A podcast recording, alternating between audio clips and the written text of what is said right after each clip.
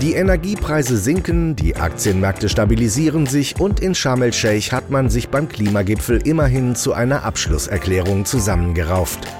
Unser Chefvolkswirt Dr. Cyrus de la Rubia ordnet in der Diskussion mit Thomas Schwitaler diese Entwicklungen ein und weist in der neuen Folge unseres Podcasts Welt der Wirtschaft auf einige Risikofaktoren hin, die weiterhin bestehen.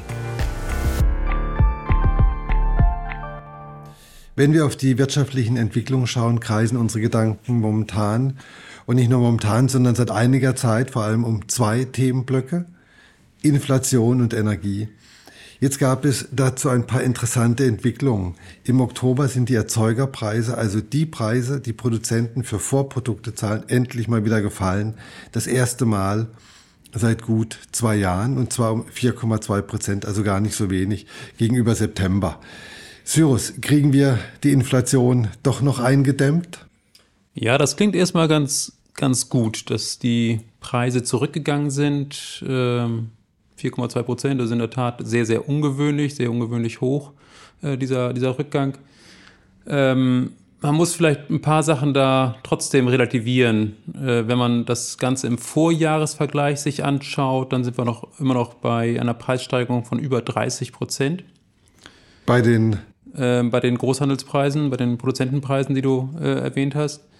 Ähm, das heißt, wir kommen von über 40 und sind jetzt immer noch bei Mitte 30 etwa im, im Preisanstieg.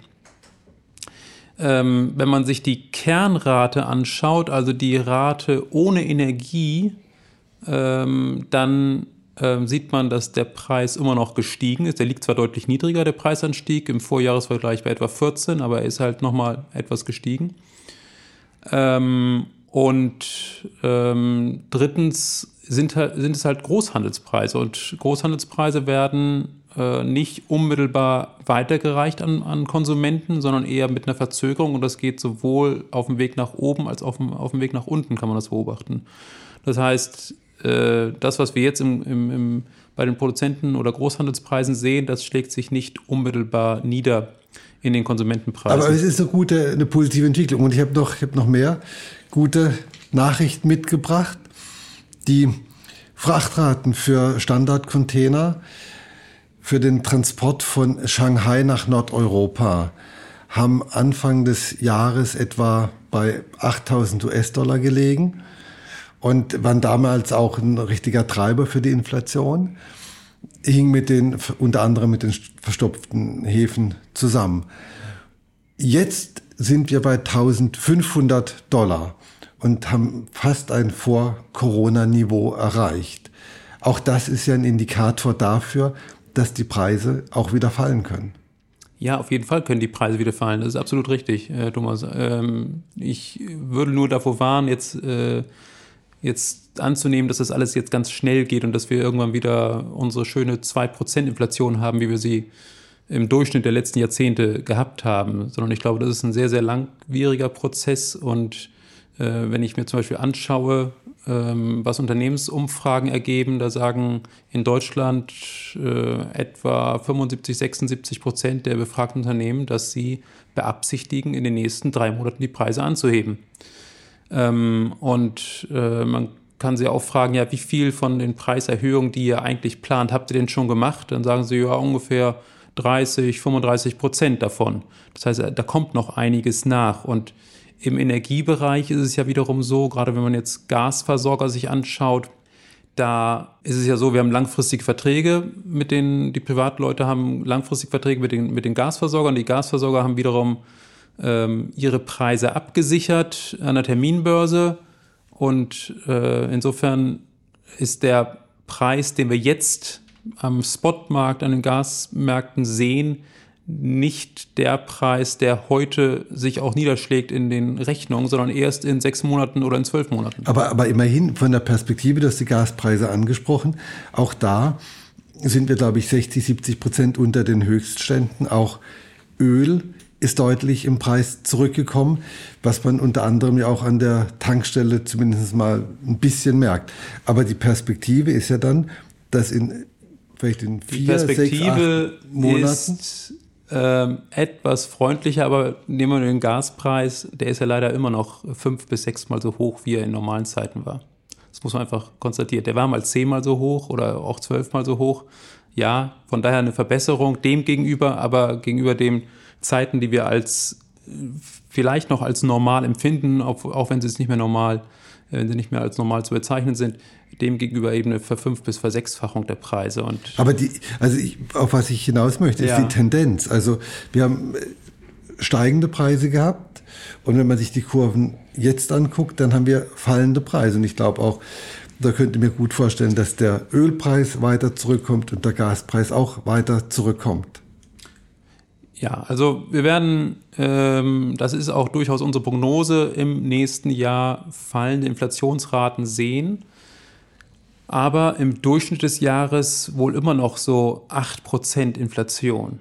Und äh, das ist natürlich viel zu hoch. Und äh, ich glaube auch nicht, dass wir am Ende des Jahres äh, 2023 ähm, auf unter 5% kommen. Wahrscheinlich liegen wir im Bereich von 5 bis 6% Ende 2023 bei der Konsumentenpreisinflation im Vergleich zum jeweils, im Vergleich zum Vorjahr. Also, ähm, weil ich meine, das Ganze äh, ist natürlich ein ganz, ganz wichtiger Faktor auch dafür, was die Geldpolitik macht.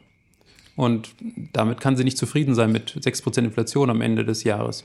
Darauf wollte ich, wollte ich natürlich auch nochmal zu sprechen kommen. Wie siehst du die nächsten Zinsschritte und wann siehst du auch so einen Zinshöhepunkt vielleicht erreicht?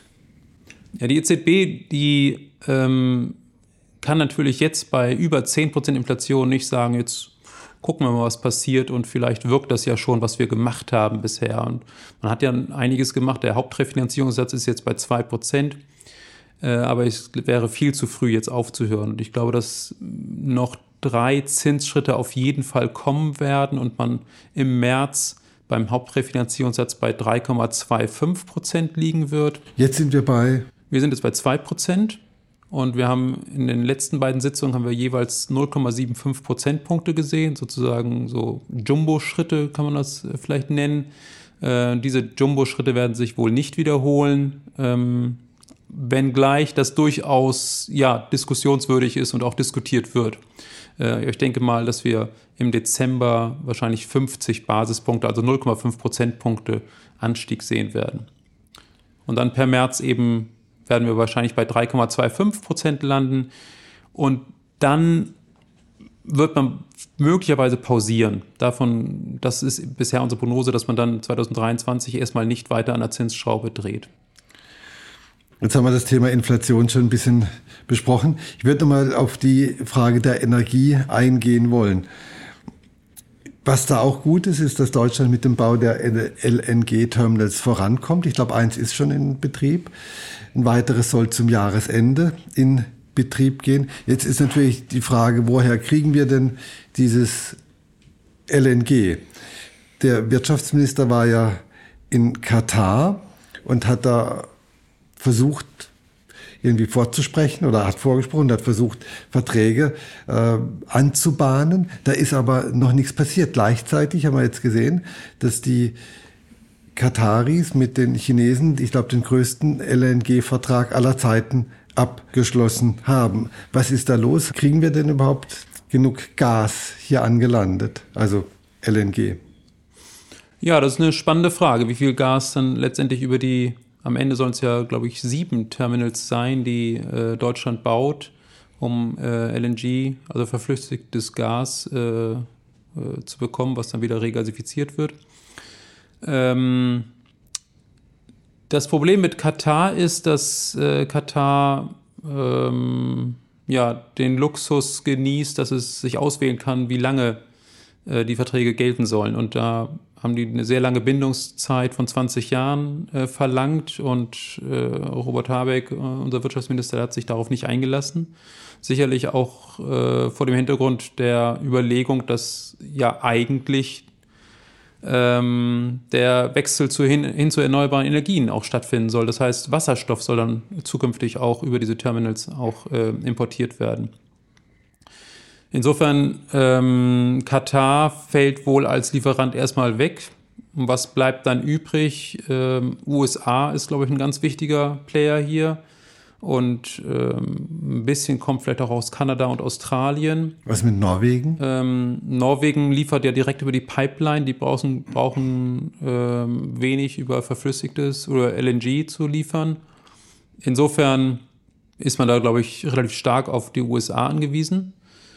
Ähm, aber idealerweise natürlich von Jahr zu Jahr eigentlich immer weniger auf Gas angewiesen. Das ist natürlich die, die optimale Richtung, die wir eigentlich einschlagen sollten. Da müssten wir äh, mit dem Ausbau der erneuerbaren Energien aber große Fortschritte machen. Das hat in den letzten Jahren ja nicht so gut geklappt. Ja, das ist ja auch eine allgemeine etwas äh, schwierige Situation, wo du hast ja gerade die Lieferkettenprobleme angesprochen äh, mit den äh, vor kurzem noch exorbitant äh, hohen ähm, Frachtraten und ähm, Rohstoffe sind schwer zu bekommen. Also das spielt da auch mit rein, warum der Ausbau nicht so richtig vorangeht. Das Genehmigungswesen war auch nicht das Einfachste. Äh, auch das Genehmigungswesen ist nicht das Einfachste. Andererseits hat wiederum der, der äh, Bau der LNG-Terminals gezeigt, der innerhalb weniger Monate stattgefunden hat, dass Deutschland durchaus dazu in der Lage ist, auch hier mehr Tempo zu machen. Und von daher hoffe ich mal, dass äh, wir da allmählich auch an Fahrt aufnehmen.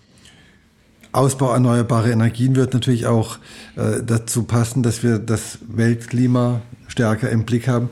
Wir hatten jetzt gerade die Weltklimakonferenz, die mit Beschlüssen äh, geschlossen hat, die nicht alle gut fanden. Wie fällt denn dein Fazit aus? Ist das, äh, hilft das weiter, was da besprochen und, und, und verabschiedet wurde, oder ist es einfach viel zu wenig, um den Klimawandel äh, zu stoppen?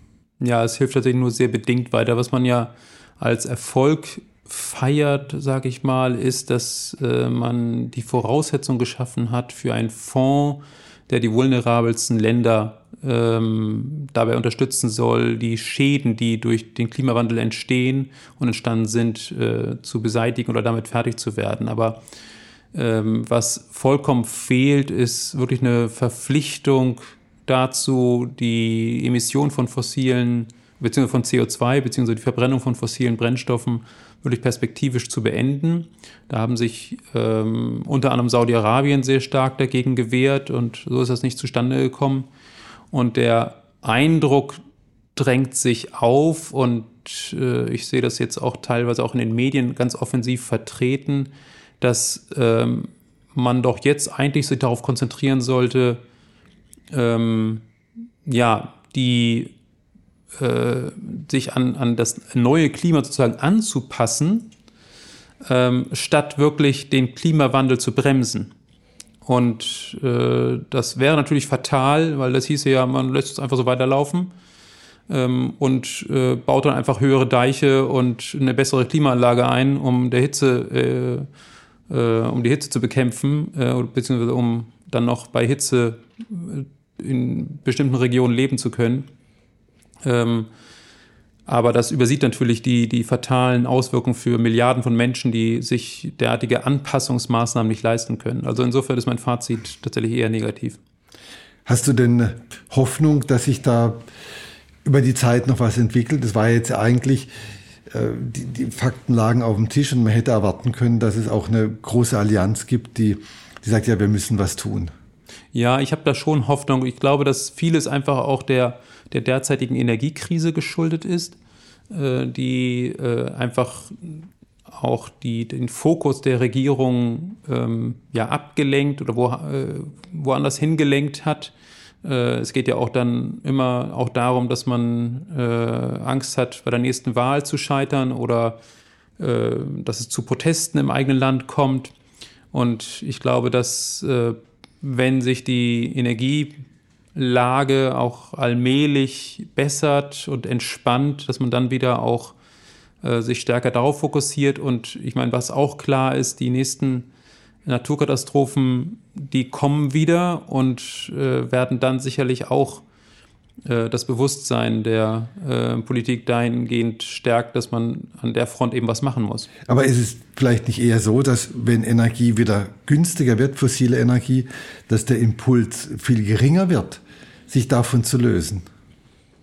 also Entspannung heißt nicht, dass wir wieder auf die alten Niveaus zurückkommen. Also ich habe ja den Gaspreis vorhin genannt, fünf bis sechsmal so hoch wie 2020 etwa oder auch 2019. Insofern werden wir schon in, einem, in einer neuen Welt leben, wo Energiepreise insgesamt höher sind. Ähm, aber es ist eben gegenüber dem, was wir teilweise gesehen haben an, an Preisverwerfungen, deutlich entspannter. Und äh, da wird man sich allmählich eben anpassen äh, an diese neuen Preisstrukturen und dann auch wieder neue Themen wieder fokussieren können. Also, aber, aber die Preise werden so hoch sein der fossilen Energieträger, dass es sich auf jeden Fall lohnt, in alternative, in erneuerbare Energien zu gehen. Genau, genau. Also das ist natürlich ein Riesenanreiz, dann wirklich auch weiter zu forschen und weiter ähm, zu investieren in erneuerbare Energien. Investieren ist eine hervorragende Überleitung zum Kapitalmarkt. Du bist ein großer Spezialist für Kryptowährung. Jetzt haben wir schon ein paar Mal drüber gesprochen und ist noch nicht lange her. Da hattest du schon ausgerufen, dass durch neue Schürfmethoden der Kryptogelder äh, nochmal eher ein Boom bevorsteht. Es ist dann anders gekommen, weil eine der großen Kryptobörsen FTX bankrott gegangen ist. Und deshalb die Frage an dich, wie weit ist denn dieser ganze Kryptoboom dadurch erschüttert? Wie weit ist das Vertrauen äh, vielleicht auch zerstört? Ist das so ein neuer Marktmoment gewesen? Die Älteren erinnern sich noch, als plötzlich ein ganzes Börsensegment äh, unfassbar abgestürzt ist und sich eigentlich nie mehr erholt hat. Ja, also das Vertrauen ist massiv erschüttert, das ist ganz klar. Ähm, pleite gegangen ist ja die Kryptobörse FTX und ähm, die gehörte zu den Top 5 der größten ähm, Kryptobörsen und äh, war allerdings auch dadurch gekennzeichnet, dass sie zentralisiert war und unreguliert. Das ist so ziemlich die schlechteste Kombination, die man eigentlich haben kann. Und äh, insofern ähm, ist es eigentlich auch nicht verwunderlich, dass äh, so eine Börse auch irgendwann kippt. Es gibt auch andere Kandidaten, wo äh, man auch extrem misstrauisch sein muss. Und ich glaube, was ähm, die FTX-Börse, aber auch andere Teilnehmer ausnutzen, ist äh, zwei Eigenschaften von, von Menschen, von vielen Menschen, eine gewisse Unkenntnis und eine gewisse Gier. Und ähm, auf dieser Basis wurden da teilweise Geschäftsmodelle gemacht. Und äh, das ist gehörig schiefgegangen und hat äh, dann nicht nur, also hat im, im Prinzip die ganze Kryptofinanzwelt getroffen. Und zwar nicht nur die Geschäftsmodelle, die ohnehin ähm, sehr fragil waren und, und durch ihre zentralisierte und unregulierte Art äh, wenig resilient, sondern auch zumindest vom Preis her Geschäftsmodelle, die tatsächlich dezentraler Natur sind. Ich meine, ich meine der Bitcoin ist um wie viel vom Höchststand 60, 70 Prozent äh, zurückgekommen. Ich glaube, steht bei Du weißt ja, es besser. 15.500 oder 16.000 Stand mal bei Dollar. 55 oder. Stand mal bei 67.000. 67 sogar. Ähm, in der Spitze. Ne? Aber jetzt vor, durch dieses Ereignis äh, ist man von etwa 22.000 auf 16.000 zurückgegangen. Wie geht ähm, es da jetzt weiter? Aber ja, vielleicht noch ein Punkt. Also ähm, das eine ist ja eine Preisbewegung, das andere ist, dass etwas wirklich pleite geht oder nicht mehr funktioniert. Und FTX ist pleite bei Bitcoin wird man nie sagen, Bitcoin ist pleite, weil ähm, das System, die Blockchain, die dahinter steht, die funktioniert weiterhin. Naja gut, aber wir ähm, haben schon noch Währungen gesehen, die dann mehr oder weniger verschwunden sind. Genau, und das sind dann auch zentralisierte Währungen. Also zum Beispiel der FTT-Token, das ist der von der FTX-Börse herausgegebene Token, der auf gar nichts basierte, sondern nur auf reinen Marketing-Sprüchen. Ähm, das, das ist ein Token, der im Prinzip mehr oder weniger wertlos geworden ist. Wobei, wenn es ja die Frage, was ist Geld? Auch da kennst du dich gut aus, hast ein Buch drüber geschrieben. Aber Geld ist natürlich auch immer das Versprechen, äh, darf, dass man dafür was bekommt. Ja, genau. Und da ist die Frage, warum ich jetzt einer FTX-Börse glauben soll, dass ähm, sie ähm, ja, Token einen Wert gibt, wenn sie überhaupt nicht festgelegt hat, wie viel Token denn überhaupt herausgegeben werden. Okay, aber beim um, Bitcoin muss ich ja auch drauf vertrauen. Mhm. Da sind keine Werte hinterlegt. Also ganz früher gab es mal so eine goldbasierte Währung. Jetzt sagt man immer, naja, äh, die Leistung der, der gesamten Wirtschaft steht hinter der Währung eines Staates zum Beispiel. Es ist irgendwas hinterlegt, das weiß man beim Bitcoin auch nicht so recht. Ja, beim Euro ist auch nicht wirklich was hinterlegt äh, in, im eigentlichen Sinne, aber bei Bitcoin ist ähm, naja, die, die, die, Wirtschaftskraft der, hm. der europäischen Länder. Nicht hinterlegt, aber es, ist, es wird ständig was erwirtschaftet. Aber es ist was vollkommen anderes, als wenn der Gold hinterlegt wäre. Ne, Völlig Beispiel. anders. Genau. Also bei Bitcoin ist es so, dass das äh, im Prinzip die, die Knappheit ähm, hinterlegt ist, beziehungsweise ähm, die durch den, durch den Code und der mehr oder weniger unveränderbar ist, ähm, festgelegt ist, dass es nur 21 Millionen Bitcoin geben wird und die Zahl der täglich neu zu schaffenden äh, Bitcoin dann über die Jahre auch abnimmt. Und äh, insofern gibt es nicht eine Institution, die einfach sagen kann, auch heute bringe ich mal eine Million Bitcoin auf den Markt, morgen zwei Millionen und, und wenn ich lustig bin, kann ich das nochmal vervierfachen. Ähm, sondern das ist schon, das ist schon eingegrenzt. Ähm, und bei Staaten ist es so, wenn die eben, die können den Euro durchaus äh, vermehren und mehr Euro drücken, das haben sie auch gemacht.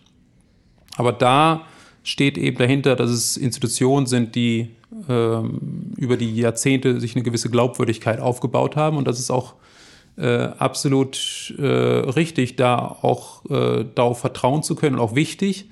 Äh, bei Bitcoin gibt es keine Institution, aber eben diesen Code. Und ich glaube, dass ähm, das auch ähm, man eben bewerten muss und, und einen riesen Unterschied macht zu einem privaten Anbieter, der einfach mal eine Coin gründet äh, und einfach sagt, na, jetzt vertraut mir mal, dass äh, die was wert ist. Also du bist optimistisch, dass der Bitcoin seinen Wert behält, das finde ich gut. Jetzt beim Optimismus. Und Ether auch. Und Ether auch. und vielleicht ein paar andere auch noch. Aber also das ist praktisch dieser Moment, wo ein Geschäftsmodell scheitert, aber das Grundprinzip bleibt weiter erhalten. Das ist ja so ein bisschen wie wir es schon mal erlebt haben, sind ja auch in, in, in gab mal eine Tech-Blase Anfang der 2000er, Ende der, der 90er Jahre. Da sind viele Unternehmen unter die Räder gekommen, aber das Internet und die ganze dahinterliegende Technik ist immer wichtiger geworden. Ja, das Problem ist nur, FTX hat das Grundprinzip der, der dezentralen Blockchain nicht gelebt. Ja, genau. Ne? Äh, sondern haben nur so getan, als ob.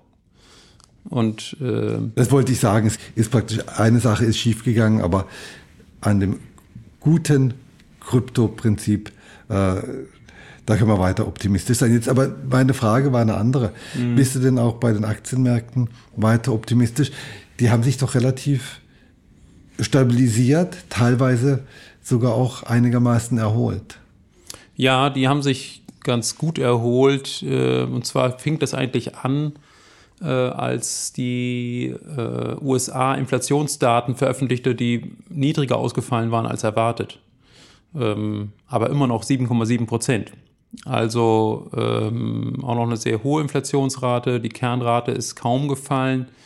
Insofern fand ich den Optimismus, den man daraus ableitete, etwas übertrieben.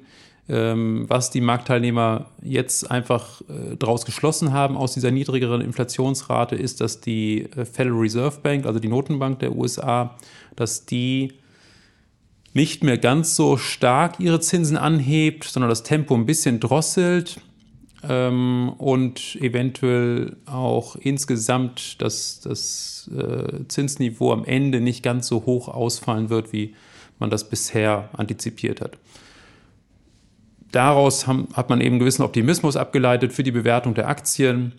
Ich äh, glaube nicht, dass wir jetzt auf eine Jahresendrallye noch zusteuern werden. Da ist schon relativ viel eingepreist.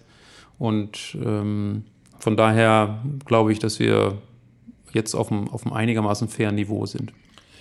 Faires Niveau, das ist schön, das klingt immer gut. Und wir haben von Cyrus gelernt, dass die Kryptowährungen, auch wenn es jetzt Turbulenzen gab, eine Zukunft haben werden. Und wir haben vor allem auch gelernt, dass wir beim Klima mehr machen müssen. Und das sind, glaube ich, äh, Erkenntnisse, die kann man nur unterschreiben. Cyrus, vielen herzlichen Dank. Vielen Dank, Thomas.